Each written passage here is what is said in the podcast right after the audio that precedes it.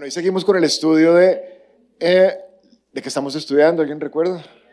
Finanzas. ¿Les ha servido esta información? Bastante útil. Hoy vamos a estudiar la última parte de lo que le ocurrió al pueblo de Israel. Ya llevamos tres semanas con hoy viendo lo que les pasó a este pueblo que salió de Egipto. Y hoy vamos a terminar con la última parte y para mí es la parte más triste.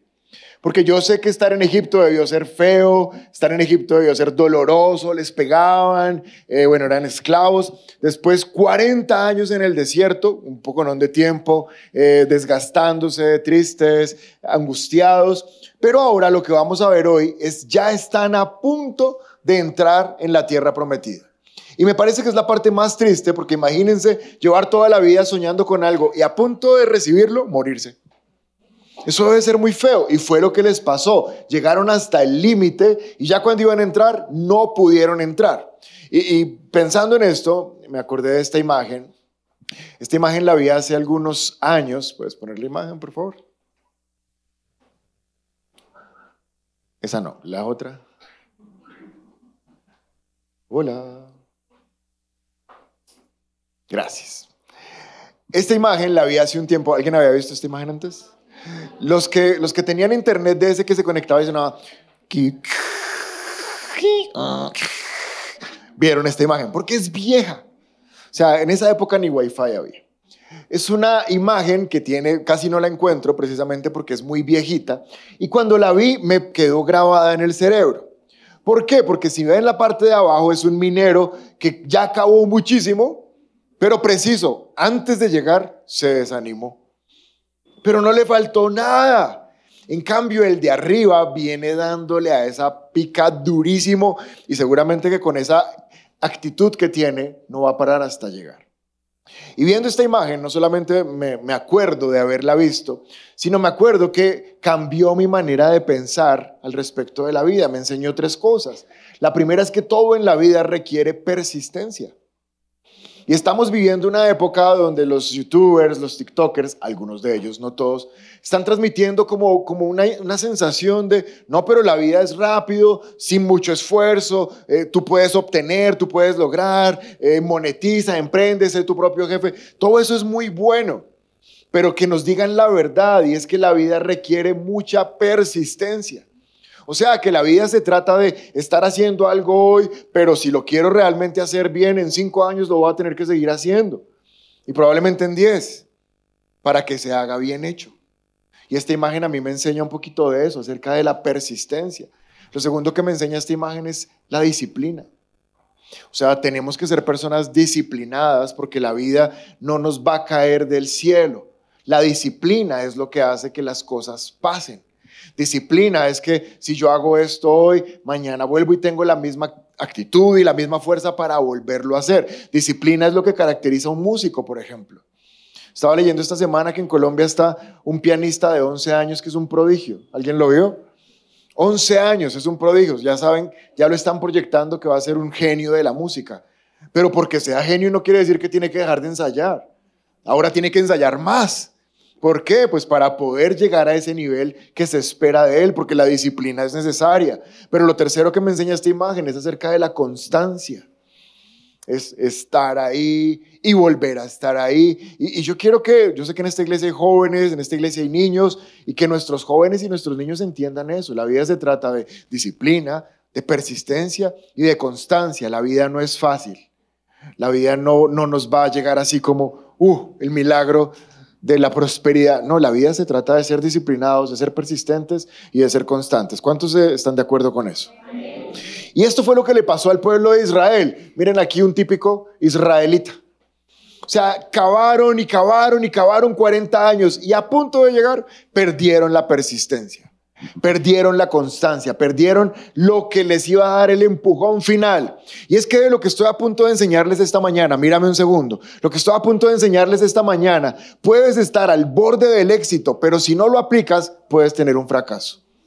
Y por eso la prédica de esta mañana tiene un título y ese título es Pensamientos que te mantienen pobre. Vamos a estudiar esta mañana seis pensamientos inspirados en la historia de este pueblo que no nos deja de enseñar y enseñar Y ellos nos van a mostrar seis pensamientos que si no los cambiamos nos van a mantener pobres. Pilas que no estoy hablando solamente de pobreza económica, porque personas pueden tener plata y ser pobres en su actitud, ser pobres en la manera como viven su vida y pueden tener dinero. Pero como estamos enfocados en finanzas, esos son seis pensamientos que mantienen a las personas pobres. Números capítulo 13, versículo 27. Este fue el informe que le dieron a Moisés. Con esto terminamos la semana anterior. Entramos a la tierra a la cual nos enviaste a explorar y en verdad es un país sobreabundante. ¿Cómo es este país?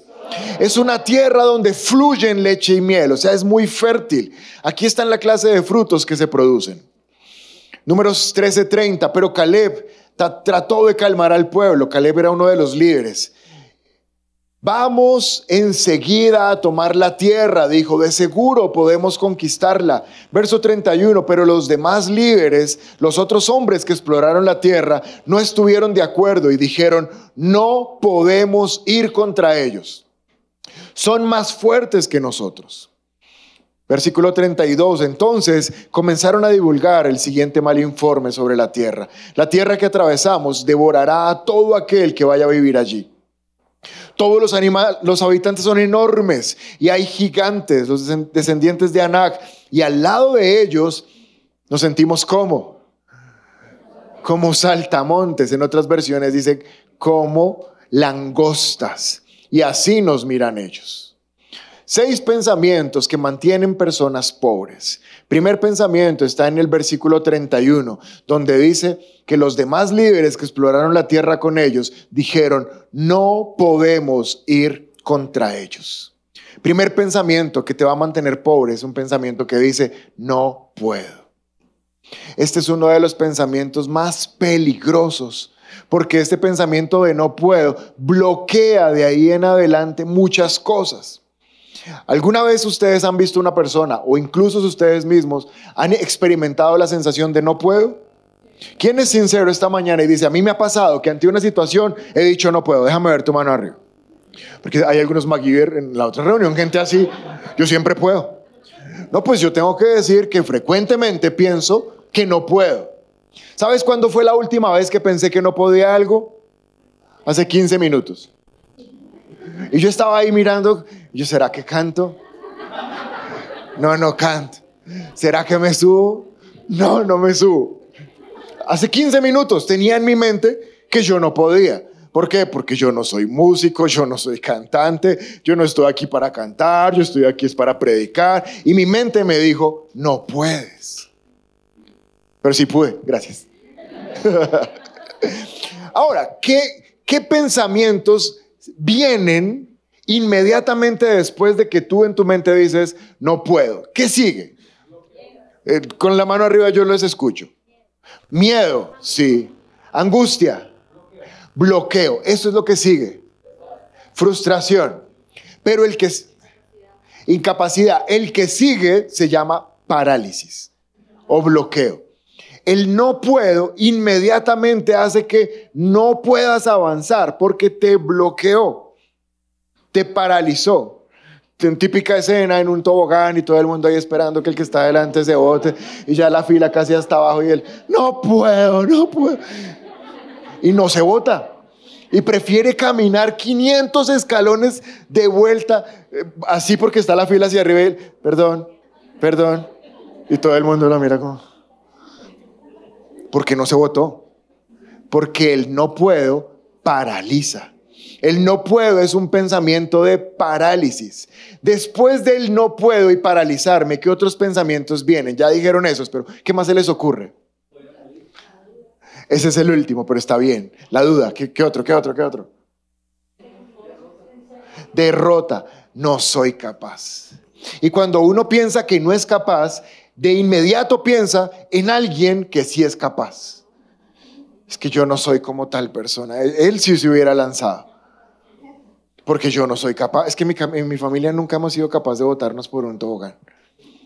Pero hay otra gente que sí puede porque son mejores, porque yo soy lo peor, porque yo voy a fracasar. Y miren cómo el no puedo es tan peligroso que trae y trae y trae y trae cosas. Y ese último pensamiento me gustó. Ah, igualmente me voy a morir un día.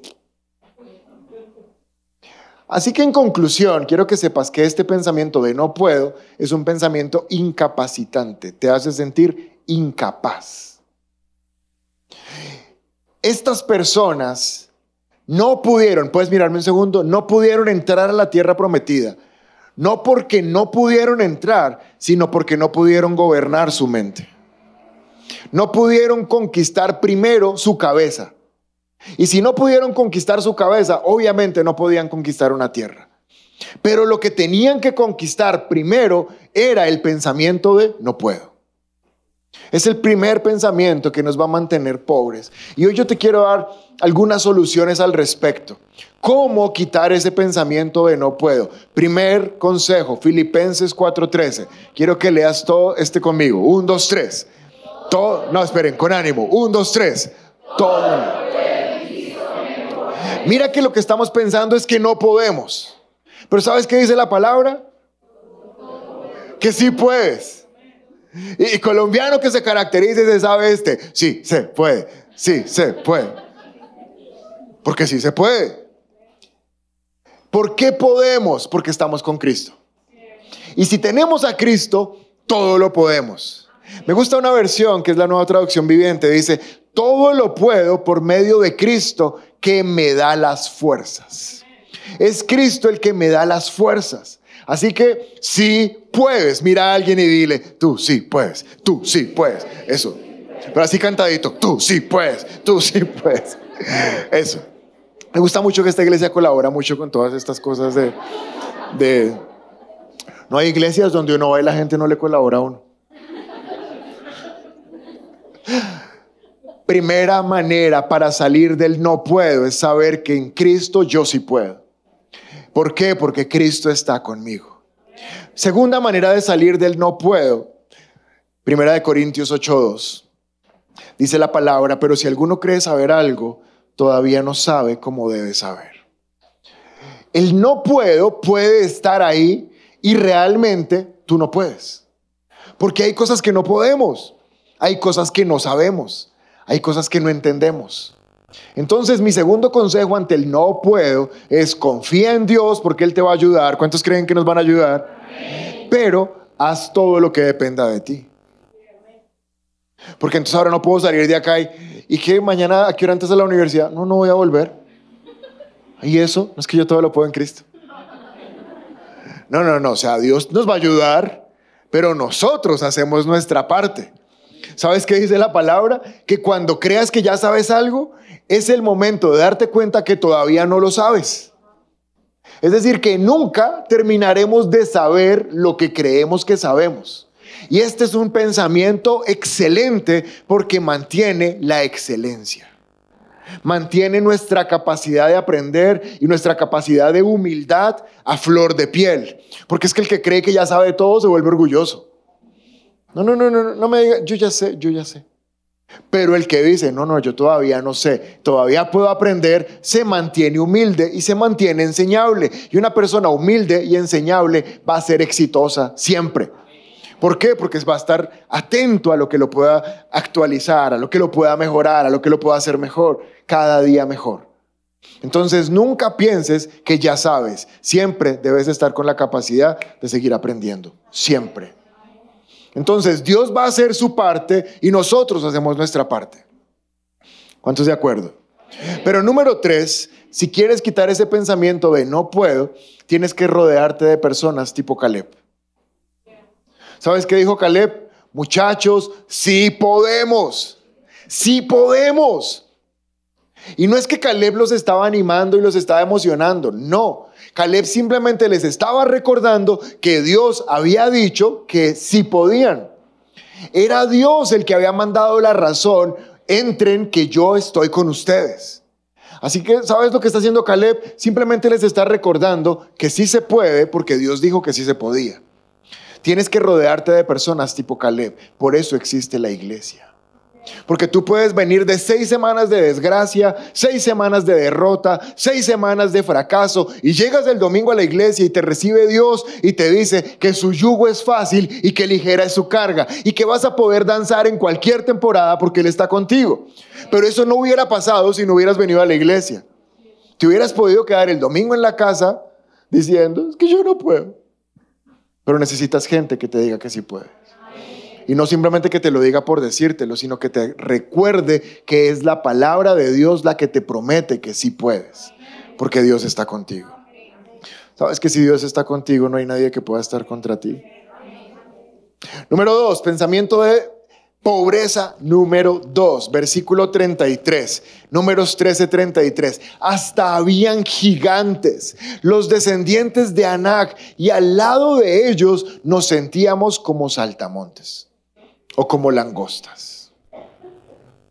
Segundo pensamiento de pobreza es, yo soy menos que los demás. Es un pensamiento donde se ve menos que otros. Es un pensamiento de inferioridad. Ellos se veían inferiores. Aquí hice un poquito de spoiler en este versículo porque no me di cuenta y traje una versión moderna donde de una vez hacen la traducción langostas a saltamontes. En la versión original dice que ellos se sentían como langostas. La langosta es un grillito, un saltamontes. O sea, es de los insectos más pequeños que hay.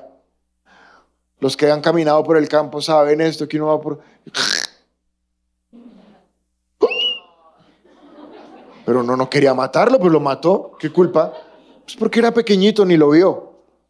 Lo que ellos están diciendo es que se sienten como el más pequeño de los insectos, cuyo tamaño es tan pequeño que cualquier pie los puede pisotear. Así se sienten, insignificantes, tamaño insecto y fácilmente pisoteados por cualquier pie.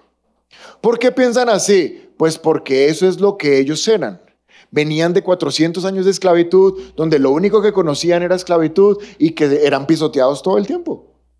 Por eso piensan que los van a pisotear, porque a eso están acostumbrados. Eso se llama la identidad. ¿Qué es la identidad? La manera como tú te ves a ti mismo. La manera como tú piensas de ti mismo es lo que te define. Su identidad era identidad de langostas o de saltamontes.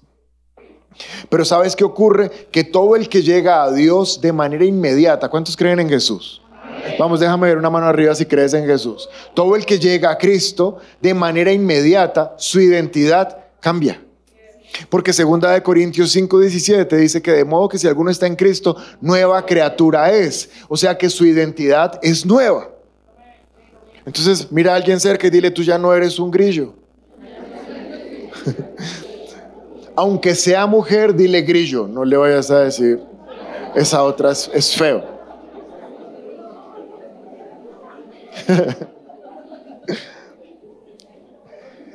Pero el segundo pensamiento, el segundo pensamiento de pobreza, mírame, es creerte menos que otras personas. Es verte menos que otras personas. Es hablar de tu negocio y decir, yo sí tengo un negocito, ahí al lado de un negociote. Pero el mío es un negocito, no, el tuyo es un negocio. Y el de al lado es un negocio también. El tuyo tiene 10 metros cuadrados, el otro es un zapatoca de grande, ambos son negocios. El tuyo no es un negocito, es un negocio. Nada puede aplastarte porque tú eres un hijo de Dios. Pero esto es, es muy peligroso. Lo más curioso de todo es que ellos se veían como langostas, como saltamontes, como grillos. Pero jueces 6.5 dice, estas multitudes enemigas que venían con sus animales se están refiriendo a ejércitos, refiriendo a ejércitos que atacaban al pueblo de Israel siglos después. Eran tantos y venían con sus animales y sus carpas que eran como una plaga de langostas y llegaban en numerosas manadas de camellos, imposibles de contar, y no se iban hasta que la tierra quedaba desolada. ¿Sabes que aún la misma Biblia llama los ejércitos numerosos langostas? O sea, que si ellos se veían como langostas, ser como langostas no tenía nada de malo. Porque aún siendo langostas, eran un ejército que podía arrasar cualquier cosa que se les pusiera enfrente. Entonces el problema no es ser una langosta, el problema es creerse incapaz como una langosta. En internet hay, un, hay un meme, o una imagen, no sé si es un meme, de un gatico que al verse en el espejo se ve un tigre o un león. ¿Sí o no? Y el gato es como, ¿él es un león? ¿Qué es? Pero ¿cómo se siente? Lo importante no es cómo te veas, lo importante es cómo te sientas. Si ellos hubieran comprendido que a pesar de que eran pequeños como langostas, eran un ejército de tres millones de personas que cualquier lugar donde llegaran lo iban a arrasar, no se verían menos que los demás. No sé, pero yo en el caso de ellos hubiera dicho, a ver, si este es muy gigante y yo soy muy langosta, me le meto por entre el pantalón. Y voy subiendo y donde suba, ¡tla! le voy clavando, ¡ta! ¡ta! Hasta llegar aquí, ¡ta! O sea, lo voy a desesperar tanto que se tenga que botar de un barranco y suicidarse de la desesperación. Si voy a hacer una langosta, va a ser la peor de todas. ¿Me entiendes? Porque la cosa depende es como tú te veas. Tú te tienes que ver como un hijo de Dios. Tienes que saber que Dios dijo que estaba contigo. Y Él dijo, nadie de los que se pongan delante de ti te pueden hacer frente, porque yo estoy contigo. Pero es un pensamiento muy peligroso verse como una langosta. Sean sinceros, no les dé pena. ¿A cuántos se les ha pegado una pulga y los ha picado mucho? Ah, somos muchos los pulgosos. Bueno. ¿Y esa bendita qué tamaño tiene? No se ve. Es un enemigo desesperante porque uno no lo encuentra. Y con ese tamaño lo vuelve a uno loco, ¿no? Es como, ¡ah! ¡Uh! ¡ah! Infeliz, pero no la encuentras. Y, la, pulga no se ve como, ah, yo tan pequeña. Fuera un elefante. Pero soy una... No, la pulga disfruta. Porque ella sabe que con ese tamaño es imperceptible. La cosa no es creerse pequeño, la cosa es saber que si Dios te diseñó, Él sabe cómo te creó y qué tiene para ti. No te veas menos que los demás. Deuteronomio 28:13 dice, el Señor te pondrá por cabeza y no por cola, y estarás por encima de todo y nunca por debajo, siempre y cuando obedezcas los mandatos del Señor tu Dios. No estoy hablando de creerse más que nadie, pero estoy hablando de creer lo que Dios dice que tú eres. Entonces salimos acá a mirar a todo el mundo, ¿qué? ¿Qué? Soy una langosta, ¿qué? O sea, no se trata de tratar mal a nadie ni de menospreciar a nadie, pero tampoco se trata de verte menos de lo que tú eres. Hay algo muy curioso acá. ¿Puedes poner otra vez el versículo de números? El 33. Nos sentíamos como saltamontes y así nos miraban ellos. Noten que cuando alguien se siente menos, hasta piensa que los demás lo ven como menos. O sea, nos vemos como saltamontes y así nos miraban ellos. Seguro que ninguno fue capaz de preguntarle a un gigante de esos, Señor, ¿usted me ve como un saltamontes o no? No, solamente se lo estaban imaginando. Porque es tan baja la percepción que tenían de ellos mismos que es cuando uno tiene ese delirio de persecución de todo el mundo está hablando mal de mí. No es que mírelos, ahí vienen. Eso seguro están planeando algo para hacerme daño.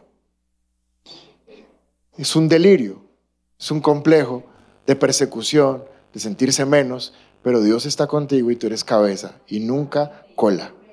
No es que seas más que nadie, pero no eres menos de lo que Dios dijo que tú eras. Tercer pensamiento de pobreza. ¿Cuál es el primero? Vamos iglesia, ¿cuál es el primero? Ustedes pueden, díganme, ¿cuál es el primero? Si pueden, díganme, ¿cuál es el primero? Ah, no, no entendía. Pensé que sentían que no podían y los estaba animando. ¿Cuál es el segundo pensamiento de pobreza? Soy menos. Soy, una, soy un insecto. O sea, una babosa es más que yo. No, nada. Tercer pensamiento de pobreza. Números 14, versículo 1. Entonces toda la comunidad empezó a llorar a gritos y continuó así toda la noche. Tercer pensamiento de pobreza se llama exagerar las cosas malas. Este pueblo era especialista en exagerar lo malo. Nos trajeron a morir. La tierra se devora a la gente. Ellos, ellos sí son gigantes. Pero nosotros somos langostas. Y todo lo que salía de sus bocas era pura exageración. Ahora están exagerando y si ustedes ven, dicen que toda la comunidad, porque se les contagiaba fácil las cosas malas, empezaron a llorar a gritos. Hay varias maneras de llorar. Los hombres no lloran. Y si lloran, lloran disimuladamente. O sea, uno no llora así que todo el mundo lo vea, ¿no? No es como... Se está llorando. Estos. Estos que me hace llorar. Pero no, no, ese que está llorando. Pero dentro del espectro de la llorada, este es el extremo más nocivo, que es llorar a gritos.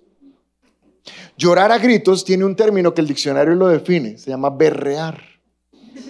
¿Sí? Búsquenlo en el diccionario, es berrear. Y es, es una palabra de donde se desprende el berrinche. Porque los que berrean a gritos o los que lloran a gritos, ¿quiénes son? Pues los bebés pequeñitos hasta que no les den comida no van a dejar de llorar. O los niños más grandecitos que empiezan a hacer berrinche o adultos berrinchosos. Los adultos berrinchosos de este lugar digan amén. Eso. Hay gente que es berrinchoso, pero lo, o sea, no se sientan mal, porque uno siempre tiene que reconocer, ¿sí? Reconocer siempre es el primer paso.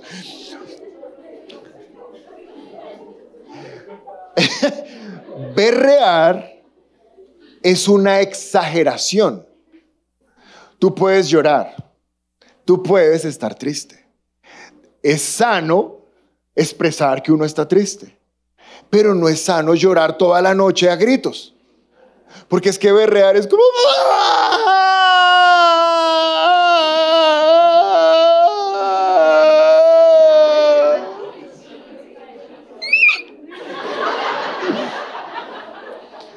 Sí, o sea, berrear requiere esfuerzo. Porque, mira, cuando tú estás llorando, ahí hay una emoción que es autolimitada. O sea, el mismo cerebro va procesando hasta que la bloquea. Y ya cuando la, la bloquea.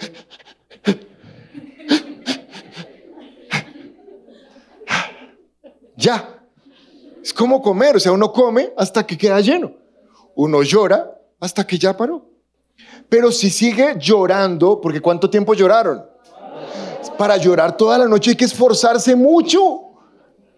O sea, requiere esfuerzo llorar toda la noche.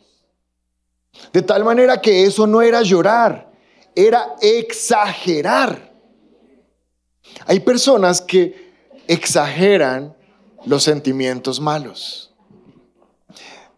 Para preparar esta serie de finanzas no solamente he leído la Biblia, he tenido que leer libros de finanzas, escuchar podcasts de finanzas, gente que sepa no cristianos de finanzas. Y hay un señor que escribió un artículo que se llama Los hábitos que diferencian a los ricos de los pobres. Y entonces leyendo este artículo, él decía que una de las diferencias entre ricos y pobres es lo que hacen unos y otros cuando fracasan. Él dice que los pobres cuando fracasan se echan a la pena. No, es que yo sí, desde el principio yo sí supe que eso no iba a salir. Pero venga, lo va a volver a intentar. No, ¿ya para qué? En cambio, dice que los ricos en el mismo fracaso, eso es lo que a muchos de ellos los ha propulsado al éxito. Porque son gente que en el fracaso toman todo y lo vuelven un éxito. Un ejemplo de estos es Steve Jobs. Él iba de fracaso en fracaso. De la universidad lo echaron. Decían que el tipo no, no, tenía como los, las habilidades para estar en una universidad. Desde que nació lo echaron porque los papás no lo quisieron. O sea, vivía de echada en echada. Y cuando por fin tuvo su empresa, su empresa, de su empresa, lo echaron. Pero saben, de cada fracaso se volvía más fuerte. Y de cada fracaso hacía un éxito mayor. Por eso es un peligro tener un pensamiento que exagere lo malo y no se dé cuenta que todo el mundo va a pasar por momentos malos, todo el mundo. Nadie aquí está inmune al fracaso, Pero la cosa no se, se trata de si fracasas o no fracasas. La cosa se trata de en el fracaso, ¿qué haces con el fracaso? Estaba leyendo que cuando fracasa la bolsa, mucha gente corre a vender sus acciones. No, el fracaso, el colapso. Y otros corren a comprarles sus acciones. Porque las están vendiendo baratas. Y la economía es cíclica. Entonces las que van a estar baratas, otro día se van a poner caras. Y mientras unos lloran, otros aprovechan. No exageres las cosas malas. Alguien en la Biblia muy famoso por exagerar lo malo se llama Moisés. Cuando Dios llama a Moisés para que vaya a liberar al pueblo de Egipto, incluso hay libros, libros que se llaman los las cinco excusas de Moisés. O sea, fue tan famoso que de ahí salen artículos, prédicas, libros, porque era un experto para exagerar lo malo. Dios lo llama y le dice, tú vas a ir a sacar el pueblo. Y Moisés dice, pero ¿quién soy yo? O sea, ¿tú has visto las langostas? Y Dios, sí, yo soy un huevo de langosta. O sea, yo, yo ni para langosta doy. Moisés él tenía la habilidad de exagerar la desgracia, lo malo. Ya medio Dios lo está convenciendo y Moisés ahora dice, ¿y si no me creen? Y si hablo y me dicen que me estoy inventando todo eso, y Dios, no, si te van a creer. Y cuando me pregunten, ¿qué tal no me sepa la respuesta? Yo te voy a decir la respuesta. Y si si se me traba la lengua, bueno, te pongo a Aarón para que te ayude. Después de todo eso, dice el versículo que Moisés le dijo a Dios, por favor, manda otro. O sea, que vaya otro. Ya no se le ocurrieron más excusas. Ya le dijo directamente, mira, lo que te quería decir desde el principio es que no tengo el, currículum para ese cargo. Manda a otro. ¿Qué hubiera pasado si Dios hubiera mandado a otro? Si Moisés en la Biblia es el hombre que más millones de personas ha liberado de la esclavitud y los ha llevado a la libertad. ¿Por qué Dios tomó a Moisés con toda su exageración de respuestas de no puedo? Para que Moisés entendiera y la iglesia entendiera que no se trata de lo que yo puedo o no puedo, sino el que nos está diciendo que sí podemos. Gracias a Dios, Moisés se dejó usar y ahora todos sabemos que a pesar de sus debilidades, Dios lo usó. Pero entonces tenemos que dejar de exaltar lo malo. No exaltes todo lo que te está pasando, todo lo que no tienes. Debes saber que Dios está contigo. Exalta más lo bueno. Y en medio del fracaso, aprende y vuélvelo una victoria. Cuarto pensamiento de pobreza.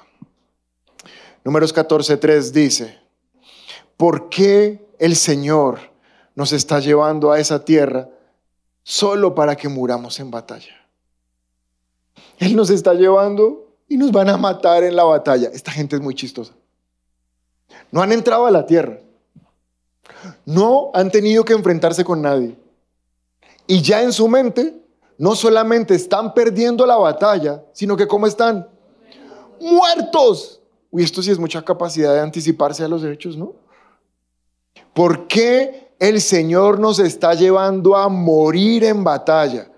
Podrían haber dicho, porque el Señor nos está llevando a la batalla. Pero ellos no están diciendo que van a la batalla, ya decretaron el resultado de la batalla. ¿Cuál es el resultado de la batalla? Muerte, o sea, una derrota aplastante. ¿Por qué no pensaron? ¿Y qué tal en la batalla perdamos? Pero corramos. No, no van a alcanzar a correr, se van a morir todos, todos muertos. Casi que uno le pregunta al otro, ¿usted cómo quiere morir? No, es que me descabecen. Ah, listo. Yo sí me veo atravesado así acá. Uy, unos pensamientos mal, mal. Porque el cuarto hábito, el cuarto pensamiento que nos va a mantener pobres es antes de empezar ya pensar que vamos a perder. O sea, empezar algo pensando en la derrota. Y es gente que uno le pregunta, ay, abrió negocito, ¿no? ¡Qué chévere! Sí. Pues vamos a ver, ¿no? Toca esperar. Porque la cosa está difícil, uno no sabe si se quiebra. Ciérrelo. O sea, cierre de una vez. ¿Para qué abrió? ¿Entraste a la universidad? ¡Qué bendición! Sí. Pues voy a ver. Porque si es muy difícil. Si no me gusta. Va a ser unos seis semestres y si algo me salgo. Pobres papás. Sálgase de una vez. ¿Para qué va? Si vas a empezar y antes de empezar ya vas a perder, no vayas. Vas a perder. Lo más probable es que vas a atraer aquello en lo que más piensas. Y si estás pensando que vas a perder, vas a perder. No tendrías por qué perder, mírame. Porque antes de emprender o empezar algo o estudiar algo, uno tendría que haber investigado lo que va a hacer. Tendría que haber pasado tiempo estudiando, investigando, preguntándole a gente que sabe de eso, rodeándonos de personas que ya lo vivieron, que ya pasaron por ahí. Oiga, ¿usted cómo lo ve? Y ya después, basado en toda esa cantidad de información, tomar la decisión. Y eso disminuye muchísimo la probabilidad de fracasar. Pero si ya hiciste todo eso, no empieces con esas frases que dejan ver que en tu corazón lo que hay es derrota. Aprendamos un poquito del rey David cuando iba a emprender su negocio de matar gigantes. Si eso fue un negocio, porque de ahí para adelante empezaron a matar gigantes y a cobrar por eso. Primera de Samuel 17:45. Fue tanto que entrenó gente para que matara gigantes. Y en la Biblia encuentras los guerreros de David y dice, y este mató a tal gigante, y este mató a tal gigante, porque David no fue el único que mató gigantes. Pero cuando David va a enfrentar a Goliat, dice, tú vienes contra mí armado de espadas, de lanzas, de jabalina, tú tendrás un negocio más grande que el mío, tú tendrás más clientes que el mío, pero yo vengo en el nombre del Señor. Eso se llama tener un pensamiento de, de victoria. O sea, no te enfoques en todo lo que los demás hacen, enfócate en quién eres tú, ¿sabes? David dijo, yo vengo en el nombre del Señor de los ejércitos, el Dios de los escuadrones, a quien tú provocaste.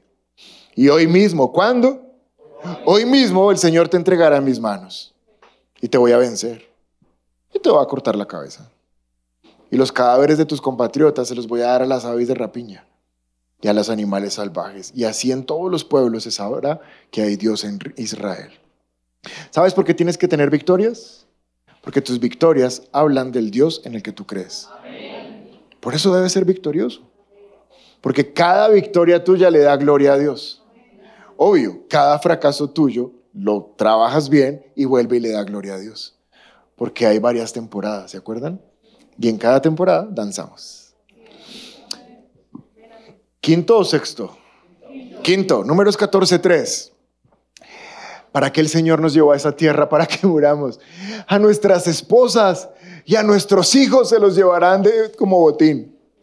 A nuestros hijos se los llevarán de botín. ¿Cuántos hijos tienen? No, todavía no tengo, pero cuando los tenga, se los llevarán de botín.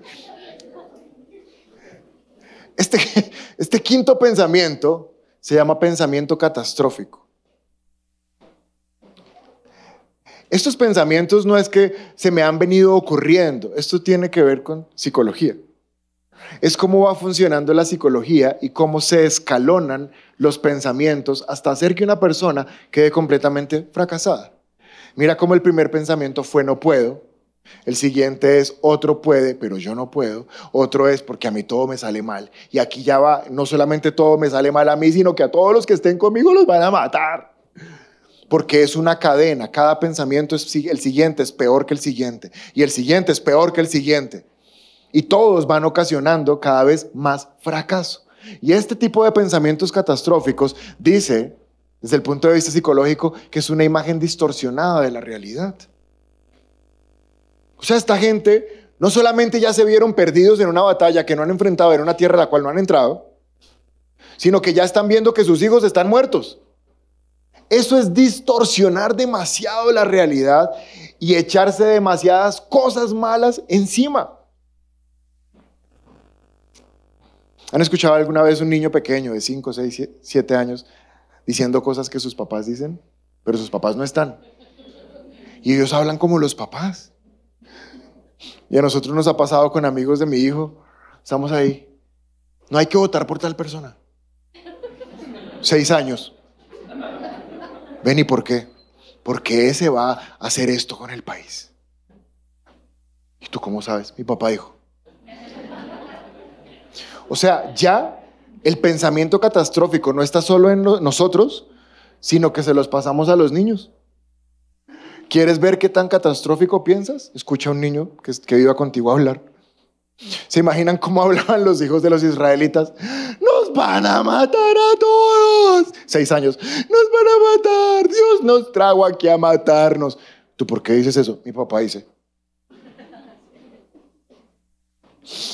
Súper catastrófico.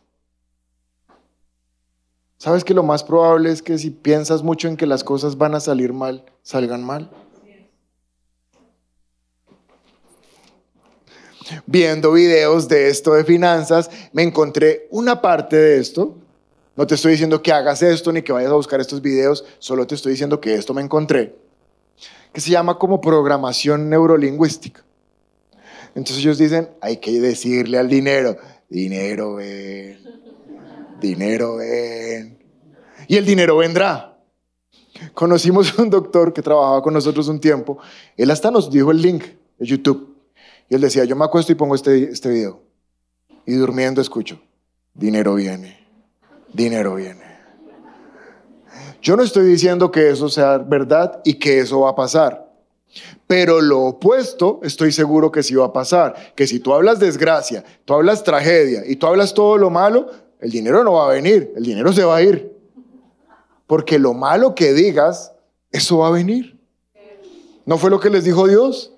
Voy a hacer exactamente lo que les escuché decir. Eso es lo que voy a hacer. Con esto Dios sí les dio una cachetada fuerte, porque si se acuerdan, creo que fue hace ocho días, Dios les dijo, ustedes dicen que a sus hijos se los llevarán como botín. Yo les digo, sus hijos son los únicos que van a heredar la tierra, pero ustedes no entrarán, ustedes se van a morir. Pero sus hijos, esos que dijeron que yo iba a dejar que se los llevaran como botín, esos van a disfrutar la tierra. Entonces, pilas con los pensamientos catastróficos. ¿Qué hay que hacer cuando hay pensamientos catastróficos? Van a venir. Escúchame, van a venir. Va a venir un pensamiento que dice que todo está mal y que va a empeorar. Y que todo es una tragedia y que todo es una desgracia. Van a venir. Porque nosotros no podemos controlar los pensamientos que vienen. Ellos vienen. Pero podemos hacer algo con los pensamientos que vengan. Filipenses capítulo 4, versos 6 al 8 dice, esto ya lo aprendimos hace un par de meses, no se preocupen por nada. En cambio, oren por todo. Y así experimentarán la paz de Dios. Versículo 8 de Filipenses 4. Y ahora, hermanos, una cosa más. Concéntrense. Mira tu vecino y dile, concéntrese. Pero así tocándose la cabeza, concéntrese. Los de internet, concéntrense. Concéntrense en qué? En todo lo que es verdadero, lo honorable, lo justo, lo puro, lo bello, lo admirable. Piensen, lee esa parte final conmigo a la voz de tres. Un, dos, tres. Piensen en cosas excelentes y dignas de alabanza. Tres cosas hay que hacer cuando nos viene un pensamiento catastrófico. Versículo 6, no se preocupen por nada, en cambio oren por todo. Tan pronto te venga el pensamiento catastrófico de una hora. Ora. Se van a llevar mis hijos. Padre, en el nombre de Jesús, tú guardas mis hijos. Mis hijos son tuyos. Yo te los entrego. Tú eres el que nos protege. Y cuando tú empiezas a orar, va muriendo el pensamiento catastrófico. Cualquier pensamiento que sea, la oración lo va matando. Primera cosa que hay que hacer. Ora hasta que tengas tranquilidad. No ores con desesperación. Mis hijos, Señor, mis hijos, mis hijos. No. Padre, tú cuidas mis hijos. Hasta que tengas paz, ¿me entiendes? Porque la paz de Dios que sobrepasa todo entendimiento guardará tu corazón y tus pensamientos. Segunda cosa que hay que hacer cuando vienen pensamientos catastróficos, dice acá, piensen en cosas excelentes y dignas de alabanza. Cambia el pensamiento por cosas excelentes. Si el pensamiento, estoy haciendo el ejemplo de los, de los israelitas, van a matar mis hijos, piensa en cosas excelentes. Mis hijos llegarán a grandes. Mis hijos van a ir a la universidad. Mis hijos van a servir a Dios. Mis hijos no van a morir antes de tiempo. Mis hijos van a tener una familia linda. De hecho, mis nietos, ay, mis nietos son hermosos. Yo bendigo a mis nietos. Entonces, no solamente ya te saliste del pensamiento catastrófico de que tus hijos se van a morir, sino que ya estás agradeciendo a Dios por tus nietos, porque estás pensando en cosas excelentes. Pero tienes que hacer algo con los pensamientos. Y la tercera, ¿cómo se enfrentan los pensamientos catastróficos? Lo tercero que hay que hacer es empieza a hablar.